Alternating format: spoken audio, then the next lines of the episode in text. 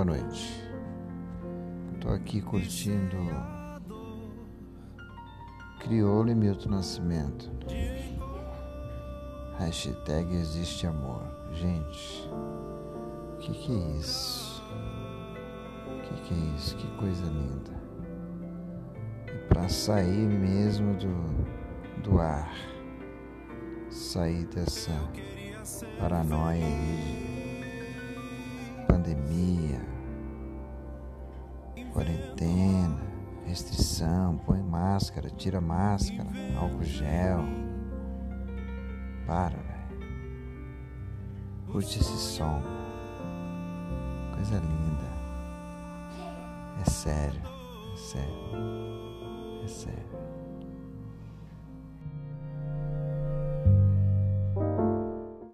Já virou costume ver pessoas em situações de rua, trabalhadores sem emprego, mulheres e seus filhos violentados vítimas de violência doméstica, dependentes químicos de álcool e drogas sem rumo por ruas, praças e vielas da cidade, a fome batendo na porta quando se tem uma porta.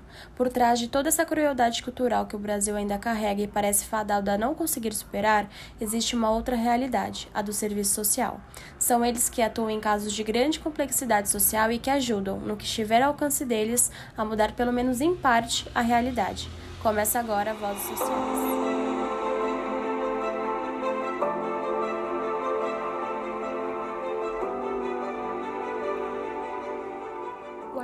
social, para atuar de uma maneira eficiente com seu usuário sem prejudicá-lo e sem se prejudicar, precisa estar psicologicamente saudável e disposto a enfrentar qualquer história de seus usuários. Mesmo com dificuldades financeiras e falta de apoio familiar, Sara Ferreira, de 23 anos, hoje é formada em assistência social e divide situações e experiências profissionais com pessoas mais simples. Gente com menos recursos, num país tão marcado por desigualdades, tende a se sentir inferior tende a se olhar com baixa autoestima, tende a não enxergar sequer o direito à cidadania, à representação social e até à dignidade humana. Atendimento uma senhora, eu não me recordo o nome dela, mas a gente estava conversando, tudo mais no atendimento, e ela sempre olhando para baixo, sempre olhando para baixo, assim, sabe, como se se sentisse inferior. E aí eu conversei com ela, né, falei, a gente e eu me, me familiarizei assim com ela, peguei uma intimidade assim, mesmo naquele primeiro atendimento, conversamos, conversamos, conversamos. E teve uma hora que eu falei: "Ah, posso te dar um abraço, né, tudo mais?". Ela falou assim: "Ai, minha filha, você não tem nojo de mim?". Sabe? E aquilo ali quebrou meu coração.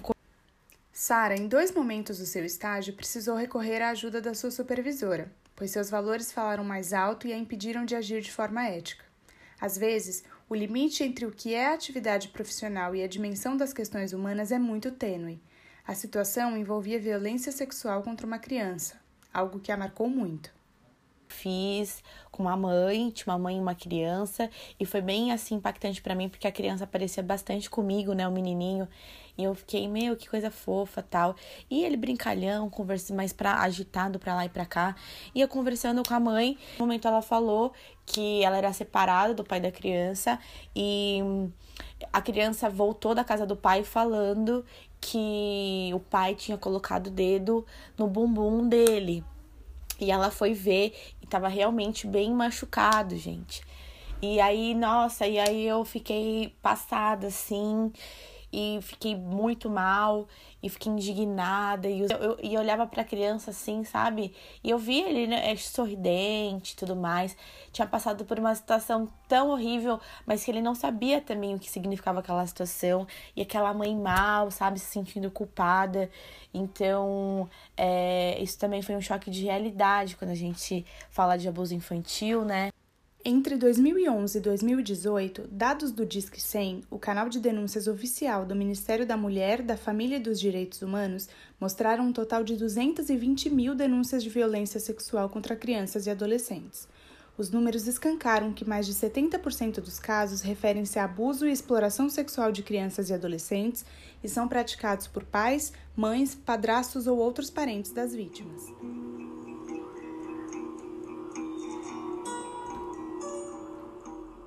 Natalina Procópio, de 37 anos, é assistente social desde 2014 na cidade de São Paulo e presenciou casos assim de perto. Em um dos atendimentos, as vítimas eram uma criança recém-nascida e a mãe. Chegou com uma neném, né? E, tipo assim, ela não deixava a gente tocar, né? Não, não tocava na criança, a criança ficava o dia inteiro com ela no colo. Aí, um dia, ela precisou sair, né? E ela tinha, ela tinha um outro filho, né? Tinha que fazer a inscrição. E não dava para levar a bebê, porque a bebê, é, como estava chovendo, ela falou que só ia levar o menorzinho. A menina saiu, né? A, acho que a bebê fez xixi, cocô. Aí a educadora foi trocar, né? Aí nisso que a educadora foi trocar, ela me chamou, né?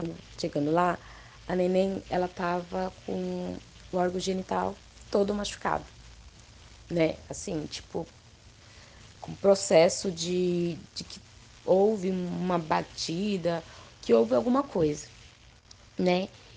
E aí ela falou assim, eu falei, nossa, vamos tirar foto para a gente, eu vou perguntar, né, para a mãe, para a gente ter aqui registrado que a criança chegou com alguns hematomas, né? E perguntar para a mãe o motivo desses hematomas, né? Aí quando a mãe voltou, né, eu chamei ela para um atendimento individual, eu e a gerente, né? E aí a gente perguntou para ela se estava tudo bem, se a criança tinha algum problema. Ela falou: "Não, é que a criança é meio chorosa, tal". Aí eu falei para ela: "É porque a educadora, a educadora veio me mostrar uma coisa". Aí nisso que eu falei a palavra coisa assim, a mulher chorava. Chorava, chorava, chorava, chorava, chorava, chorava. Aí eu perguntei assim, pedi para ela se acalmar, né? Aí eu perguntei para ela se os hematomas da criança estavam relacionados com a violência, com a violência que ela passava, né? Ela só assim, balançou a cabeça, né? Aí eu falei para ela que ela não, não, precisava, né? Tipo contar pra, com a gente, né? Os detalhes. Vai ser importante ela fazer um boletim de, de ocorrência, né? Para salvaguarda dela, né? E que o agressor, além de, de né, de, detonar a vida dela, provavelmente poderia é, ter respingado isso na criança. Eu nem imaginar como, sabe, tipo, como foi isso. Não, eu, tipo, acho que eu fiquei ainda um tempo tentando absorver. Toda vez que ela vinha para atendimento, ficava pedindo para que ela não relatasse isso, porque era muito, era muito difícil. Eu imagino o quanto era difícil para ela, mas imagino também o quanto é difícil ouvir. Como já explicamos, o serviço social atua em casos de violência doméstica e abuso contra a criança, ou seja, quando ocorre a violação dos direitos humanos. A atividade se desdobra em questões que envolvem a saúde pública. A violência contra a mulher é um dos exemplos. O combate a essa prática enfrenta limitações sociais e culturais. Por outro lado, as iniciativas devem buscar políticas públicas inclusivas com o objetivo de garantir recursos para, por exemplo, construir casas para mulheres que estejam nos serviços de proteção, usando os chamados critérios de prioridade para aquelas que são chefes de família. Sara conheceu de perto essa dimensão. Um atendimento que eu também realizei e a moça já ela, essa ela já foi de cara assim, ela não aguento mais é, eu tô sendo violentada, é, tipo, todos os dias ele bebe, ele gasta todo o dinheiro, a gente não tem nada para comer em casa, eu não aguento mais, me ajuda. E a gente fica bastante frustrada porque as possibilidades no setor público são muito poucas, sabe? Então essa mulher ela precisava ser imediatamente retirada da casa dela, né, levado a um, a um a um espaço né, para resguardar ela e os filhos, mas não havia vagas, né? Então havia uma burocracia. É, é, é muito difícil. As assistentes sociais Sara e Natalina não se conhecem e mal sabem o quanto têm em comum. Mulheres, profissionais do serviço social que enfrentam situações tão parecidas. Maria Luísa Benedicto, de 59 anos, durante uma experiência como voluntária numa creche, conheceu o serviço social, se apaixonou e aos 40 anos decidiu voltar a estudar. E atualmente completa 15 anos de atuação no estado do Rio de Janeiro. Nesses 15 anos, Maria Luísa se aproximou das experiências de Sara e Natalina. Estágio num hospital infantil e eu atuava no ambulatório de apoio à família, vítima de crianças é, vítimas de maus tratos, principalmente o abuso sexual. E para mim foi muito marcante quando, num plantão, chegou uma criança já é, morta, né? Óbito, com a madrasta e o pai, os dois usuários de droga. E aí, num momento lá de deles lá usando a droga lá e tudo, eles bateram nessa criança e ela veio a óbito. E aí, quando eles se deram conta, eles levaram ela para o hospital, falando que ela tinha caído. Tanto a madrasta quanto o pai saíram de lá presos, né? Então, assim, para mim foi uma situação bem marcante enquanto eu era acadêmica. E ali realmente eu vi que era aquilo mesmo que eu queria fazer, era que eu estava no local certo, por mais impactante, né, negativamente para minha profissão, era aquilo que eu queria fazer. Eu tive a certeza naquele momento. Natalina foi trabalhar com famílias no Serviço de Assistência Social da Brasilândia, na periferia de São Paulo, e descobriu uma grande paixão por ajudar mulheres em situação de vulnerabilidade. Ela recebeu uma proposta para trabalhar no Serviço de Acolhimento para Mulheres em Situação de Violência e Risco Iminente de Morte, e aceitou. Na minha primeira semana, eu tive que atender uma uma mulher, né? Ela era boliviana, ela passava por uma situação de, de violência há muito tempo, né? O parceiro dela é, fazia uso de, de algumas substâncias, né? Combinado com álcool. E ela estava gestante quando ela saiu da casa dela, né? Tipo, ela saiu fugida, chegando no hospital, a assistente social, ela relatou, né, para a equipe médica que ela é o motivo dos machucados dela, né, como ele havia batido muito nela e por isso que ela tinha entrado em trabalho de parto. No abrigo sigiloso não é igual o que a gente vê nos filmes, né, que a mulher é, tem uma viatura disponível, faz todo um teretetê, assim, de, de aparato, né, para ela não ser descoberta, isso não existe. Profissionais do serviço social também são responsáveis por conseguir benefícios financeiros como o BPC, o Benefício de Prestação Continuada, destinado a idosos com mais de 65 anos ou deficientes que não podem levar uma vida independente. Muitas pessoas que requerem esse benefício não conseguem obtê-lo porque são consideradas com renda superior à estabelecida em lei, não levando em conta outros critérios.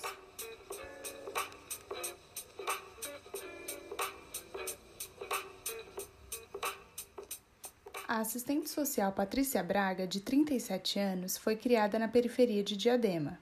Formada há 12 anos, ela também traz experiências no serviço social da cidade de São Paulo, até que decidiu se mudar para a cidade de Fartura, no interior do estado. Lá, ela se deparou com outras realidades e vidas que ajudou a transformar. Quando eu cheguei aqui em Fartura, é, veio um moço fazer um serviço aqui na casa e que a irmã dele era deficiente, frequentava a pai e tudo. E ela estava com 20 anos. E aí conversando com ele, perguntando, né, como que era a família. Ele falou para mim que a irmã dele era deficiente, enfim, não tinha nenhum benefício, que a família estava passando um perrengue muito forte por conta da questão financeira. Eu falei, ué, mas ela não tem, né, o BPC? Não, não tem, não tem direito. Mas como que não tem direito? E aí comecei a sondar com eles. Enfim, Sei que é, deu, fiz os encaminhamentos, foi para a INSS, foi aprovado logo de cara. E aí eu lembro do pai dela chegando aqui na minha casa com uma sacola de batata, de sabe assim, de legumes e verduras com uma galinha é, para agradecer, porque eu tinha conseguido, né, na cabeça dele aposentar a filha dele. Então isso foi uma outra história que me marcou muito né? E, e o quanto a simplicidade dessas famílias importam, né? A atuação no serviço social, para muita gente, representa o famoso pote de ouro no fim do arco-íris depois de tanta tempestade que a vida provocou. Juliana Helena da Cruz, de 35 anos, depois do nascimento dos dois filhos, conseguiu dar andamento ao sonho de cursar serviço social. Hoje, ela conta com orgulho uma das experiências que teve. Logo que eu cheguei no Instituto Raul Soares, a gente é chamado a ser técnico de referência e assumir o cuidado daqueles pacientes que se encontram hospitalizados. É, tem uma história de uma paciente que ela estava lá e ela havia assassinado o marido. a família dela não queria mais ela de forma nenhuma. E aí eu assumi o caso dela. Enquanto ela estava lá, ela foi a júri popular e através da minha intervenção de incentivá-la, né, de lutar pela inocência dela, porque ela tinha sido vítima de violência doméstica, e tudo isso em algum momento culminou é, para que ela tivesse chegado ao ponto de assassinar o marido dela. E aí é, ela foi a júri popular e ela foi absolvida através do meu relatório, através de toda a minha atuação enquanto assistente social no caso. E isso é uma história muito assim de gratidão. Com bagagem profissional que inclui experiência como professor de sociologia e participação em projetos de inserção social de adolescentes, Maurício Flamir, de 46 anos, fala com alegria de experiências marcantes que o levaram naturalmente à opção por um curso identificado com a realidade de seu trabalho. Por meio dessas vivências e do grande carinho por crianças e adolescentes, hoje ele se dedica a mudar algumas histórias. Eu acho que a questão de você lidar com um adolescente né, em conflito com, com a lei, eu, uh, eu acredito que seja um trabalho dos mais é, difíceis, mas também um trabalho que, quando você consegue conscientizar o adolescente de suas responsabilidades e de sua reinserção social, é, é um trabalho incrível. Né? Eu gostei muito dessa, da, da prática do trabalho técnico com o adolescente, né, em cumprimento de medida socioeducativa. Como qualquer área, o futebol não está blindado, apesar dele ser o sonho mais comum para crianças de famílias pobres desassistidas, como aconteceu com Romário na Vila da Penha, no Rio, ou com o atacante Gabriel Jesus, revelado pelo Palmeiras, entre tantos outros exemplos. Mesmo sem o conhecimento de muitos, o serviço social no mundo do esporte propõe proteção integral de crianças e adolescentes em formação esportiva por meio da promoção e defesa dos direitos fundamentais para garantir que a inserção desses jovens no universo de uma modalidade contribua com seu desenvolvimento humano. Rodrigo Mergulhão, formado em serviços sociais no ano de 2009, é hoje assistente social de uma sociedade esportiva de São Paulo. Rodrigo relata situações que o marcaram e o levaram a se envolver com determinada realidade. Foi um atleta, um, garoto com, que tinha várias questões envolvendo a sua família. Esse atleta ele fazia pequenos furtos, ele tinha um envolvimento com a função, com, com tráfico e com, e com, e com grupos que atuavam na cidade onde ele morava e ele teve um, um, trabalho bem específico a partir do seu primeiro, da sua primeira internação na Fundação Casa. Ele teve uma primeira, primeira internação e ele saiu por intermédio da própria intervenção do clube, que, que seria uma pessoa, uma, uma entidade que o acompanharia. Esse processo foi realizado, ele ficou afastado do, do convívio familiar durante bastante tempo, até porque não, não havia uma. A, a mãe estaria ele não teria acesso à mãe, porque ela também estava fora desse convívio, inclusive fora da cidade de São Paulo, por uma questão de violência familiar também, e ele estava se vinculando ao clube. Ele foi para sua cidade uma única vez que ele retornou. Ele não foi autorizado, ele queria ir, ele foi. Chegando lá, ele recebeu um convite que ele não pôde, que ele não pôde recusar. E daí ele foi no mesmo shopping, ele roubou um carro e ele foi morto pela polícia. Bom, então a última vez que eu o vi ele estava num caixão. Essas e outras realidades nem sempre terminam com um final feliz. São situações e enredos que os assistentes precisam engolir, aceitar e seguir em frente. A experiência da Thelma Bonizio, de 47 anos, formada em julho do ano passado, também não foi nada agradável. Como Rodrigo, Thelma encara um outro grupo que requer muita atenção: os idosos. O estágio, como te falei, era a população em situação de rua. E a Constituição, ela garante que todos os idosos, né, que não têm condição de subsistência ou que a família não consiga prover as necessidades dele, ele acaba recebendo do governo aquilo que a gente chama de BPC, benefício de prestação continuada. E assim, diante da lei, o idoso é a pessoa a partir de 60 anos.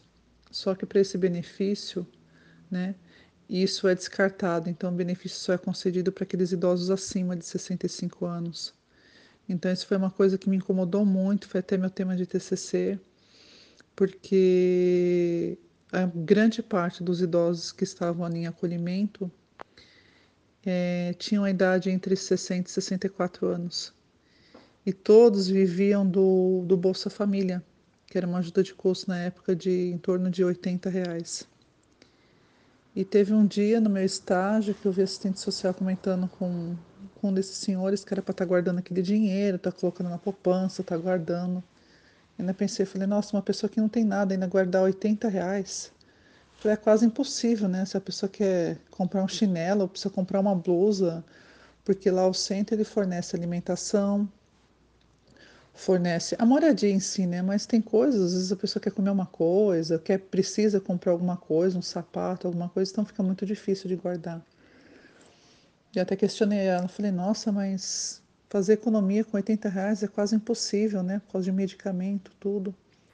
Muitas vezes é no estágio que os assistentes encontram a primeira dificuldade, a separação entre a conduta profissional e os valores e aspectos humanos que cada um de nós traz na nossa formação e concepção de mundo.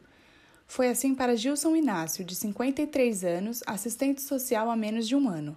Foi no estágio que ele sentiu na pele o que aprendeu na faculdade. Chegou uma senhora, aí contou a história dela para mim e ela queria comida. Ela falou que precisava levar comida para casa dos filhos dela. E o serviço não tinha, não tinha nenhuma cesta para oferecer, nada, nada, nada, nada. E, e eu estava lá no, sendo supervisionado pela minha supervisora de estágio, e ela já tinha me, me orientado que eu não podia dar dinheiro para o assistido. Mas a minha vontade era de, de, de dar, eu tinha, eu queria dar 20 reais para aquela mulher e comprar alguma coisa e levar para casa, porque eu tinha no bolso. Eu podia dar, não ia me fazer falta. Mas eu não podia, não, não, não me era permitido dar aquele dinheiro. E isso foi muito marcante. Ver aquela mulher ir embora para casa dela, né, sem sem aquilo que ela veio buscar né, no serviço. E eu fiquei me sentindo muito impotente, muito impotente. Isso foi muito marcante. Eu não esqueço isso até hoje. Como em muitas atividades, o serviço social também possui um código de ética. Código esse que faz com que Gilson e todos os outros assistentes sociais não possam colocar valores e a própria convicção moral acima dos protocolos previstos. O momento do estágio é uma oportunidade de contato com a realidade para ver o que dá e o que não dá para você fazer. No próximo bloco, você vai conhecer melhor a dinâmica dos assistentes sociais com a população mais segregada que sente na pele o peso dos preconceitos. A gente volta já já nessa equação. Chata, polícia mata, médico salva, não? Cor de ladrão, desacato, invenção, maldosa, intenção, cabulosa inversão, jornal, distorção, meu sangue na mão, dos radical cristão, transcendental questão. Muito se fala em vulnerabilidade social, mas quem são as pessoas que estão e enfrentam essa situação? A vulnerabilidade decorre de diversos fatores questões históricas, de raça, gênero, deficiências físicas e mentais e até questões familiares por motivos de orientação sexual.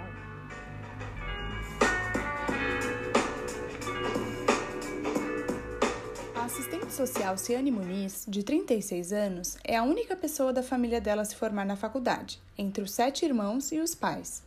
Ela explica como se sente por estar nas estatísticas de grupos propensos à chamada vulnerabilidade em 2014, a Prefeitura de São Paulo é, abriu um concurso grande na cidade para assistentes sociais. E eu participei desse concurso. É, eu entrei na inscrição com cotas raciais e fiz a prova. É, fui muito bem colocada, né? Um concurso que teve a classificação de duas mil pessoas, de sete mil inscritos, a minha posição foi a 56 e na a posição na lista geral, né, a 56 e na lista de cotas é o terceiro lugar. Então eu fui chamada na primeira chamada em 2015 para tomar posse do cargo. Tomei posse do cargo é, em 2015, fui encaminhada para exames médicos e, para minha surpresa, no exame médico eu fui recusada por conta da minha voz. Na verdade, para mim foi constrangedor. É, você ouvir na minha voz, você já vai perceber uma voz de um tom diferente, né? Mas que nunca me impediu é, de fazer nada na vida, né? Então, o meu processo para assumir o cargo é, foi indeferido, né? E eu tive que entrar com um recurso dentro da própria prefeitura. Nesse período, quase um ano é, fazendo recurso na prefeitura, passando com outros profissionais. Passei por situações constrangedoras, do tipo, puxa, sua voz nunca melhora, ou o médico que chama alguém para ouvir a minha voz, né? Como se eu fosse um bicho. Eu tenho memórias muito ruins é, concluindo, de 2019 para cá, eu estou como assistente social num albergue. É um albergue na região onde eu moro. Eu atendo é, 100 pessoas em situação de rua, 80 homens e 20 mulheres. Não tenho nenhuma questão de impedimento do meu trabalho sou terceirizada, né? O, o albergue é uma organização do terceiro setor e eu trabalho para o terceiro setor. Essa organização ela tem convênio com a prefeitura e eu tenho contrato com a organização. Então eu continuo trabalhando com a prefeitura de São Paulo, apesar de tudo isso, mas não como eu gostaria de trabalhar. O filho chora e a mãe não vê, e covardes são quem tem tudo de bom e fornece o mal pra favela morrer. O Atlas da Vulnerabilidade Social separou informações por sexo, cor e situação de domicílio no período de 2000 e 2010 com base no censo demográfico. No caso das mulheres negras, esse grupo apresentou em 2015 alta vulnerabilidade social, o que significa dizer que o acesso às políticas públicas de saúde e educação é mais restrito para elas. A assistente social Silvana Ferreira Ventura, de 34 anos, preta e da periferia, aponta como o racismo está enraizado na nossa sociedade. Presenciei o racismo de perto, né? Não só cometido comigo, mas também com pessoas, né, que iam em busca é, de habitação, né, que hoje em dia se você não, não tem um, lugar para morar, você não é como se você não existisse, né? Isso te impossibilita de ter acesso a tudo que a cidade ela pode te oferecer. Eu vi como funciona o sistema de, de privilégios, né? Eu vi como funciona a meritocracia, eu vi assim tudo de perto. É, então foi bem impactante para mim, porque uma coisa é você ouvir que ela existe, né? Agora, outra coisa é você ver, é você estar ali, é você participar e é você sofrer as consequências dessa meritocracia, desse privilégio, né, branco, e de você ver pessoas como você também, que usufrui é, de políticas públicas, né, que está à mercê desse Estado sofrer é, essas consequências. Fez com que eu ficasse com muitas revoltas assim dentro de mim, né? E aquele sentimento também de, de impotência, né? De você poder ir só até ali, né? De não poder avançar mais. E hoje eu consigo fazer os meus atendimentos tendo consciência, né? De que a desigualdade social existe, tendo é, consciência de que o racismo existe, tendo consciência de quem acessa e de quem não acessa, e o que, que eu posso fazer para ter um olhar para todas essas questões no atendimento, né? O que, que eu posso fazer para fugir do senso comum? O que, que eu posso fazer para que essa população possa acessar direitos? Né, possa ter consciência dos seus direitos e de quais os seus deveres como cidadão. Gabriel Trindade, de 27 anos, enfrentou a mesma dificuldade. Assistente social há cinco anos, ele atua no Centro de Referência Especializada de Assistência Social, o CREAS, atendendo a população em situação de rua e, em sua maioria, pretos. Ficar três, quatro, cinco dias sem ter um lugar para conseguir tomar um banho, e muitas vezes ficar alguns dias sem conseguir ter acesso a uma alimentação razoável então são situações bem delicadas. É, mas o que eles mais relatam é a violência policial. É, muitos já tiveram envolvimento com alguma atividade legal, mas já cumpriram que tinha que cumprir e mesmo assim são perseguidos, é, apanham, são humilhados e muitas vezes sem motivo aparente. E é um relato muito frequente. E principalmente é, esses relatos vêm de pessoas que estão em situação de rua e pessoas que são negras. E eu sou negro também. Então assim, para mim é muito difícil conseguir lidar com essas situações porque eu conheço pessoas negras que de certa forma, já sofreram com a violência pessoal, policial, mesmo não estando em situação de rua.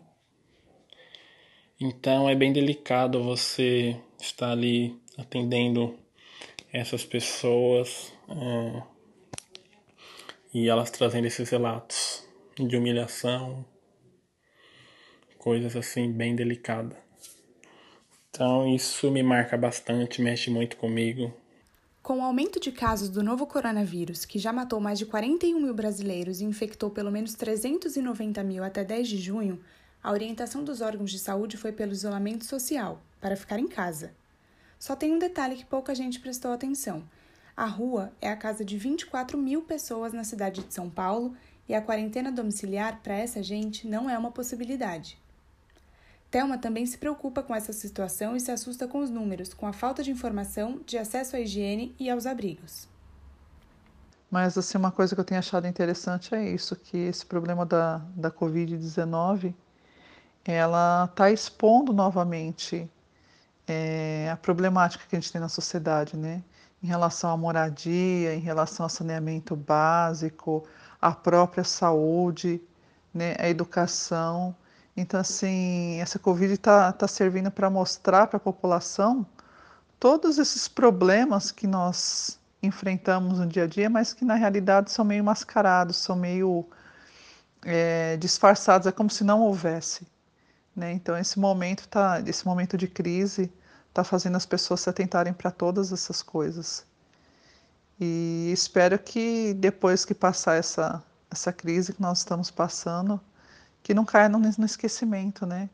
Que ainda pense que a moradia é algo importante, o saneamento é algo fundamental, né? Quantas pessoas, né, morando na beira de córrego com esgoto, crianças brincando no esgoto, é, adoecendo. Então, essa é uma realidade muito, muito, muito triste. Para Sara, que só tem 23 anos, a vulnerabilidade é um marco da desigualdade social, do grau de miséria e dos retrocessos do país. Ela levanta uma questão que parece ter sido esquecida por muitas autoridades. As pessoas não imaginavam Agora, todo mundo precisa estar em casa, mas é os moradores de rua que não têm casa. Então, de alguma forma, esses moradores de rua, eles foram vistos. Momento histórico, né? Da nossa sociedade. Vai marcar a vida dos assistentes sociais e vai marcar a vida de todos também.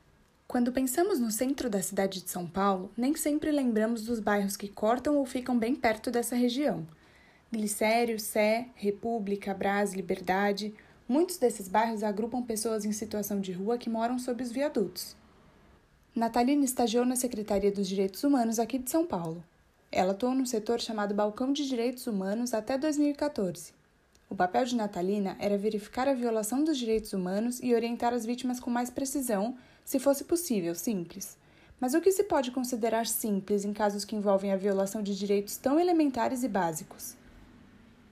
porque a gente, como a gente atuava na região da Sé, né, muito, muitas pessoas, né, passavam ali pela, pela região e por ser um, um, trânsito muito de população em situação de rua, a grande demanda que a gente é, atendia no balcão dos atendimentos era de situações de violações, né, da população que estava em situação de rua, seja para encaminhamentos para abrigos, albergues, ou fosse de outras ordens, como no caso de é, conflito entre eles e principalmente conflitos entre a, os GCMs né, e a população que ficava ali no entorno da Praça da Sé. Mesmo eu vindo de periferia, né, eu nasci na Zona Leste, né, sou da Zona Leste, sou uma mulher negra, tenho uma questão de militância muito grande com isso. Eu me apaixonei pelo trabalho da Brasilândia, porque era um pouco daquilo né, que eu almejava eu poderia pensar em fazer modificações na vida dessas famílias, né? E que de fato eu poderia fazer um acompanhamento desse protagonismo, né? De como que seria é, é, estar nessa condição vulnerável. De... Para Natalina, encontrar caminhos para ajudar moradores da periferia se tornou um grande desafio diário.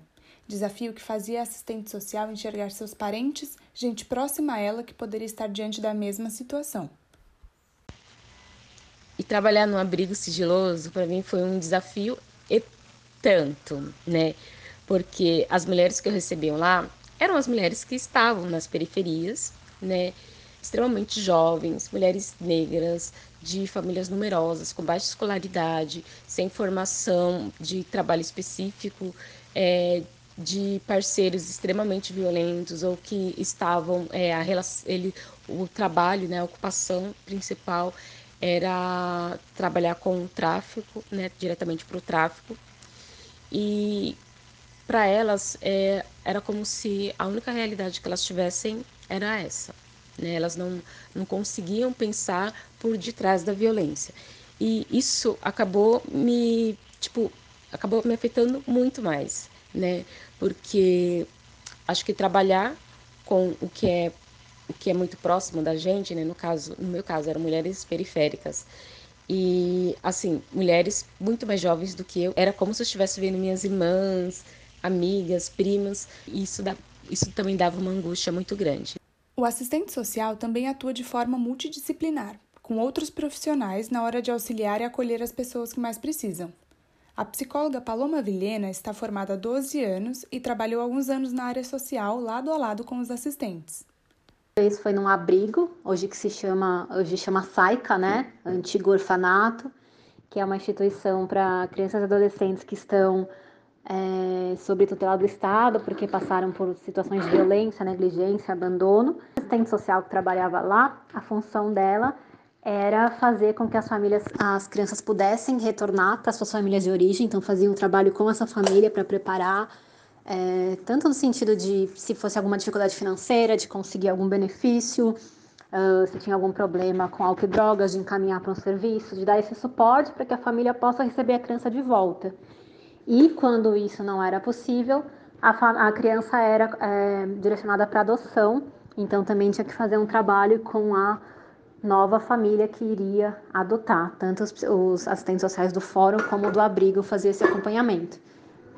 Depois eu trabalhei num serviço de é para a população em situação de rua, era uma tenda, um espaço de convivência. O assistente social que trabalhava lá também ficava é, fazendo esse trabalho de ver os benefícios, né? Então, é, também direcionando eles para trabalho, para quem queria trabalhar e é, encaminhando para os outros serviços, tanto da saúde como da assistência social, para conseguirem benefícios para eles saírem dessa situação.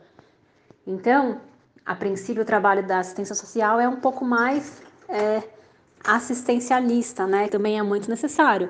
Quando as pessoas estão passando fome, estão passando por dificuldades, elas precisam disso. É, né? Porque ninguém vai conseguir fazer nada se não tiver alimentado, se não tiver é, condições de higiene, se não tiver é, o mínimo né, de saúde, enfim. E depois eu trabalhei num serviço para idoso. A minha dupla era uma assistente social, é, então a gente fazia, a gente tinha meio que as mesmas funções. Teria um benefício BPC do idoso, né?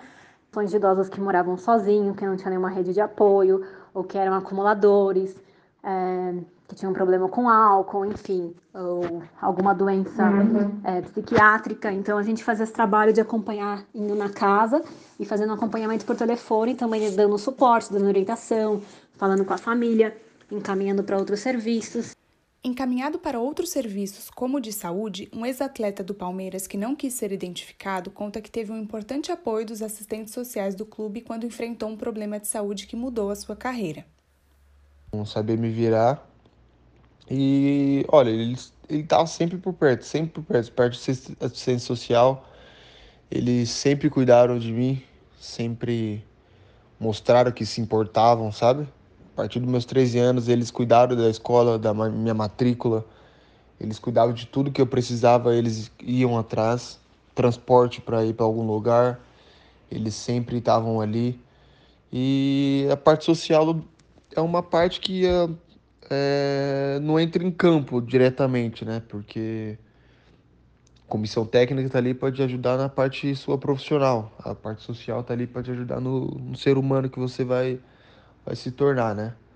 E chega um momento que que eu precisei muito mais deles do de disso tudo que eu tô falando. Por quê? Porque nos meus 18 anos eu tive um problema cardíaco. Eu tive uma miocardite, que é uma inflamação no coração. E nisso eu tive que me afastar do futebol. Eu tava no Palmeiras ainda, eu avisei eles, já começaram a se se movimentar, ver o que eles podiam fazer. Eles sempre me acompanhavam, chamavam um psicólogo para me acompanhar, porque eu fiquei nove meses parado, sem jogar, não podia fazer exercício físico nenhum. E eles estavam sempre por perto, sempre perguntando como que eu estava me sentindo, o que eu sou hoje, a pessoa que eu sou hoje. Com toda a certeza do mundo, é graças às assistentes sociais que tinham no Palmeiras, porque realmente eles se preocupavam comigo. São essas as vozes, as histórias e os rostos que todos os dias cruzam os nossos caminhos. Histórias que escancaram o que é a tal vulnerabilidade. Histórias que todos os dias assistentes sociais na linha de frente tentam reverter. Nos lares, nasci pra amparar. Eu sou quem encanta a ponta da lança, a alma que canta o poder de voar. No próximo bloco, uma reflexão sobre como a atuação do assistente social pode mudar a realidade. A gente volta já já. Eu sou quem levanta, quem já sofreu tantas que não poderia se erguer e lutar. Você sabe como surgiu o serviço social? E as funções de um assistente social, você sabe quais são com base nesse panorama todo que a gente trouxe? A profissão surgiu no Brasil na década de 30, ainda no governo de Getúlio Vargas, mas foi só nas décadas de 40 e 50 que a atividade ganhou um pouco mais de espaço. Espaço, é importante ressaltar, nem sempre significa reconhecimento. Nosso país tem hoje 188 mil profissionais atuando no serviço social, mas poucas pessoas sabem como de fato eles trabalham.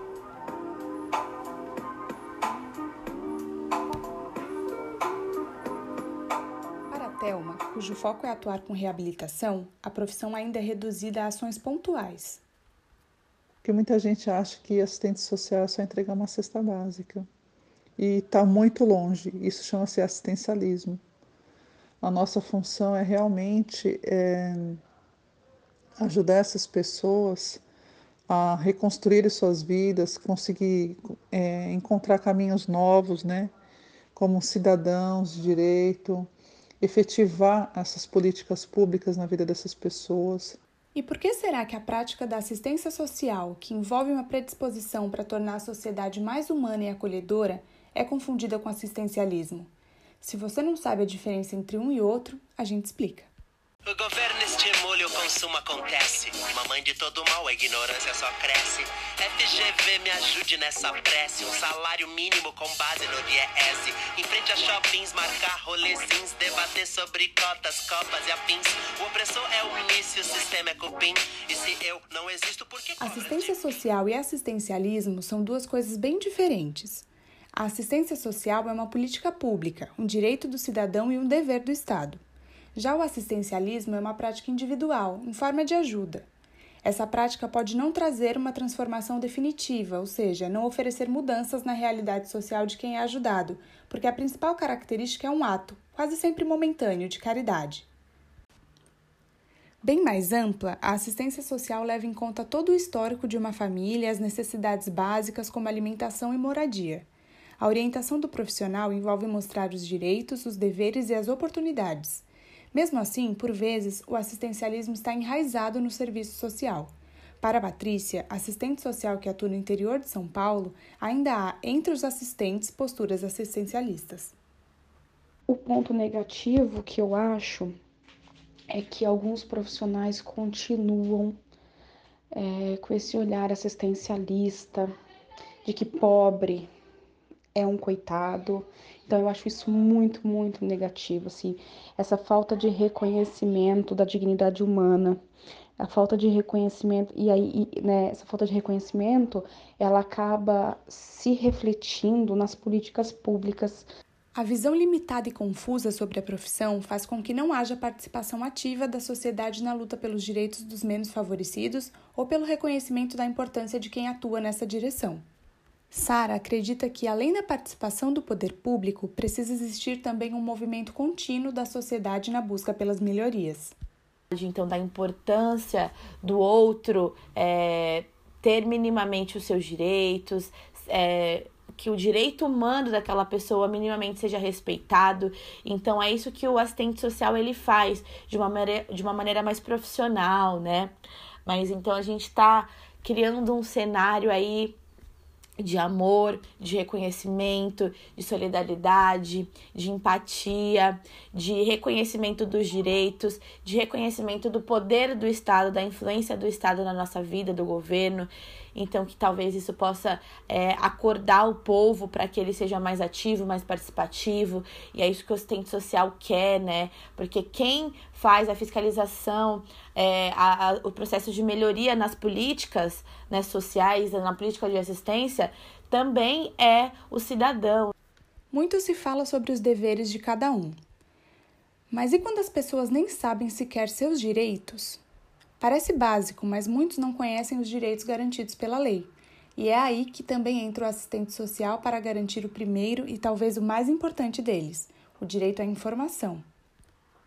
O, assistente social ele também tem uma posição é, pedagógica, né? Numa questão assim de, de educação cidadã, de, de alertar, de orientar, de informar sobre os direitos sociais, sobre os, os direitos de cidadania.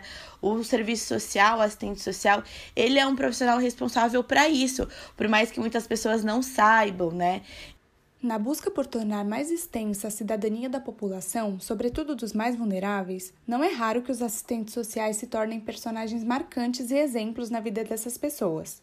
Foi o que aconteceu com a Leonice, assistente social de 59 anos que entrou para o serviço social graças à atuação de uma profissional que conheceu aos 6 anos de idade.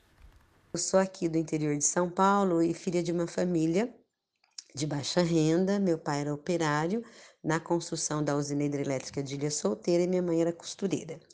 E nesse contexto, né, é no regime militar, na década de 60, né, é, nós vivíamos em um conjunto habitacional, em uma vila residencial, onde só moravam os trabalhadores da usina.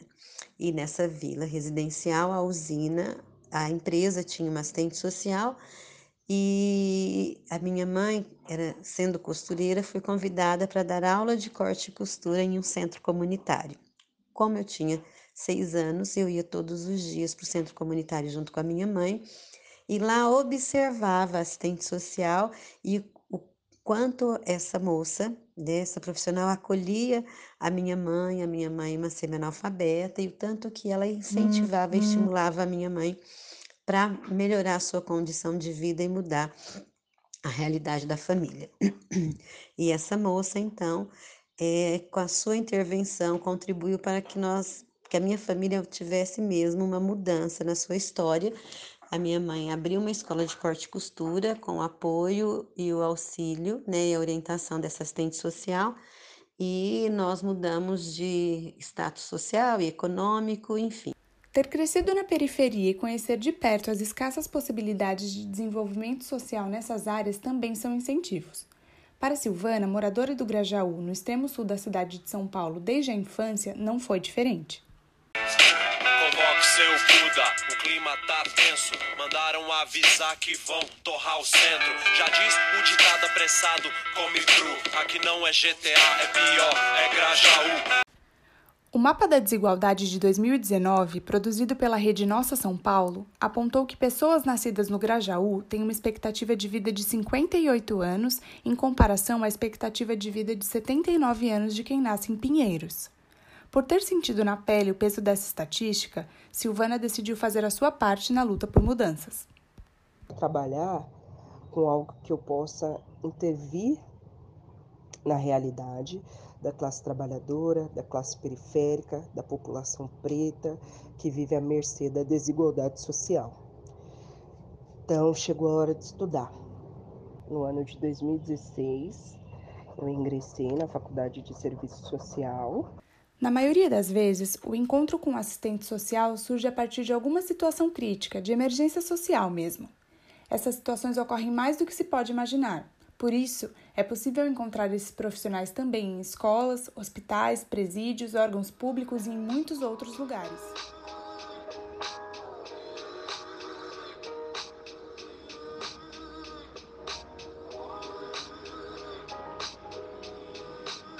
Gilson, de 53 anos, é recém-formado e cruzou com o serviço social em diversas fases da vida.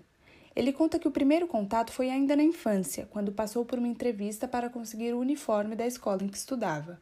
Órfão e com a juventude mergulhada na dependência química, foi numa passagem pelo sistema penitenciário que Gilson teve a vida marcada pelo serviço social pela segunda vez.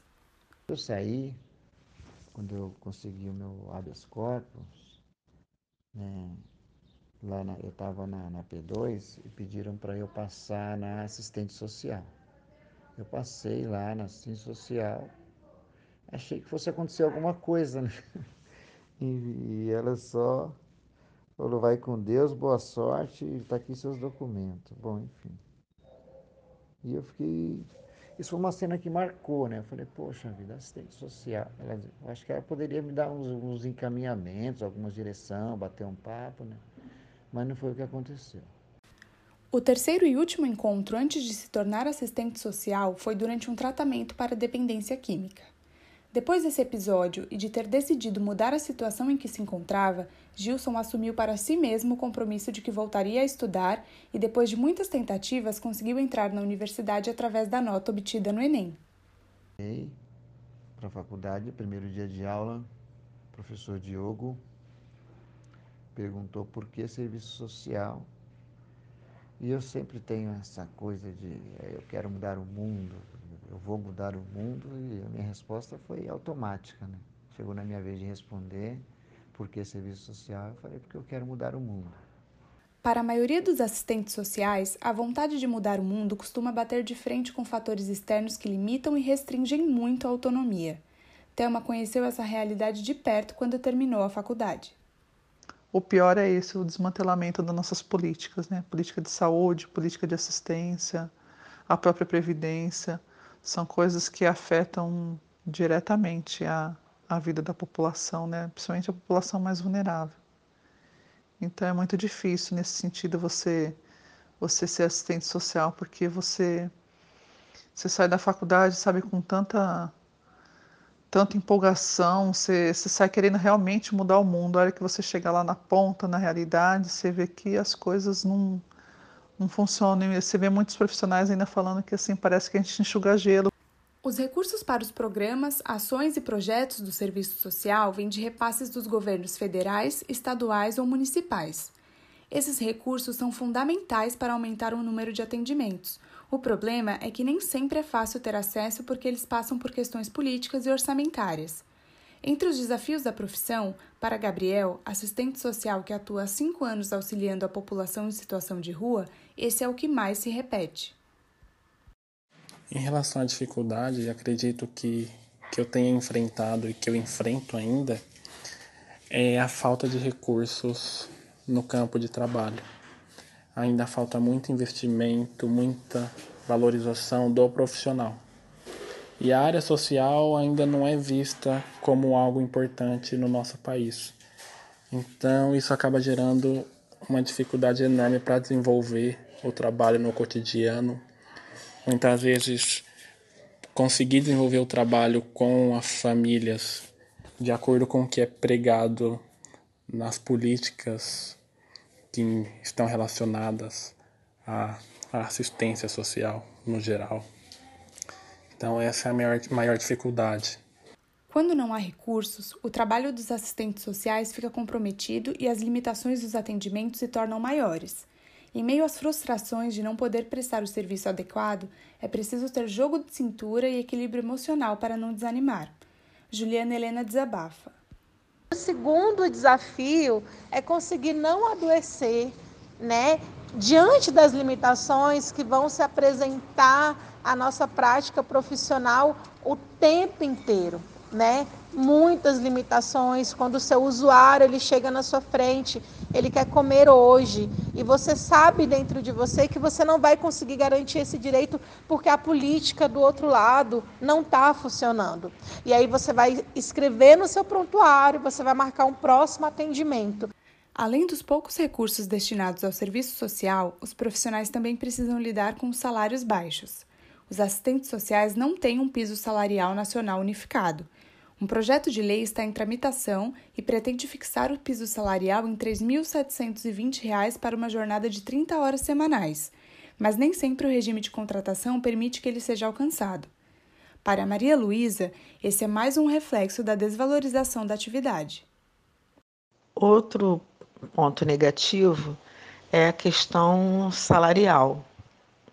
Né? Nós temos um piso mas infelizmente agora a gente tem uma lei que eu não sei agora te falar qual é, que pode contratar o assistente social por horas, né? E aí a gente acaba nunca né, o máximo que o serviço social pode trabalhar são 30 horas semanais.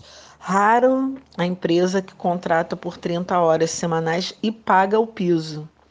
Né? Algumas empresas veem o serviço social como uma profissão que não é necessária, mas por estar na, em alguma regulamentação, por exemplo, clínica de diálise só pode funcionar se tiver serviço social, psicologia, nutrição, que é a equipe multi. Né? Então, eles acabam pagando por hora 16 horas semanais, né? ou até menos horas, e aí o nosso salário acaba ficando defasado em a profissão não se resume a dificuldades e obstáculos. A rotina dos assistentes sociais é cheia de pequenas alegrias e a maior parte delas vem das transformações que um bom atendimento pode proporcionar. Cada atendimento é único, mas para Maria Luísa tudo se resume à sensação de missão cumprida.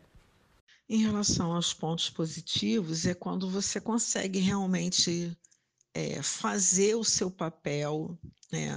consegue ver a transformação daquele é, usuário quando chega na sua sala pedindo uma orientação, pedindo é, um esclarecimento, é, com várias dúvidas e que você consegue fazer com que ele entenda, fazer com que ele vá buscar os seus direitos e melhor ainda quando ele retorna te dando esse feedback, olha, eu consegui, é, foi difícil, mas eu fui aqui, eu fui ali, e realmente eu consegui esse, o benefício que você é, me orientou, que eu estava precisando.